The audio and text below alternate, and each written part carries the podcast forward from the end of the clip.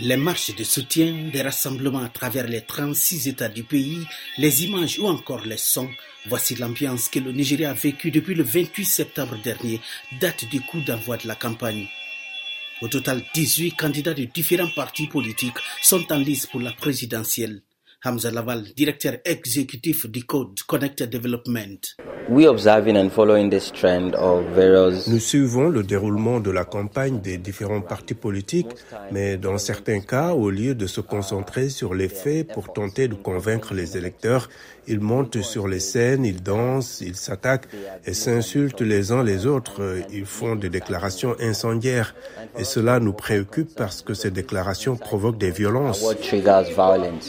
Les 18 candidats sillonnent les 36 États du Nigeria pour tenter de convaincre les électeurs. Les principaux prétendants sont Ahmed Bola Tinubu du parti présidentiel, Atiku Abubakar du principal parti d'opposition, le PDP, et Peter Obi du parti travailliste.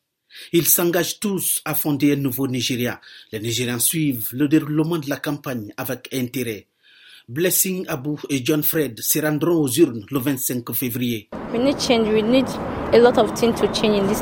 Nous avons besoin d'un changement. Beaucoup de choses doivent changer dans ce pays.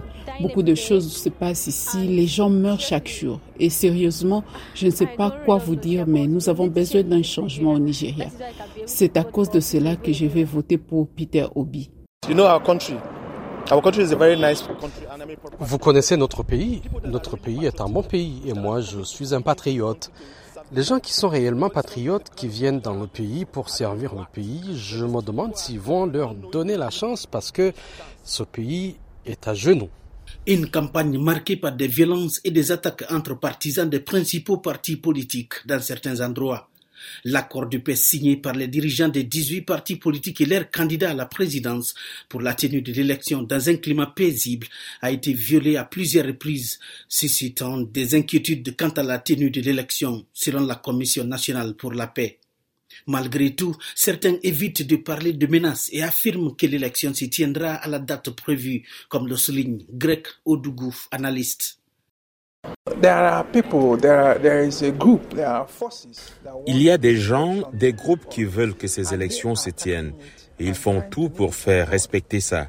Donc, cela veut dire qu'il y aura certainement des poches de troubles dans certains endroits, mais cela ne va pas affecter la crédibilité et l'organisation paisible de l'élection.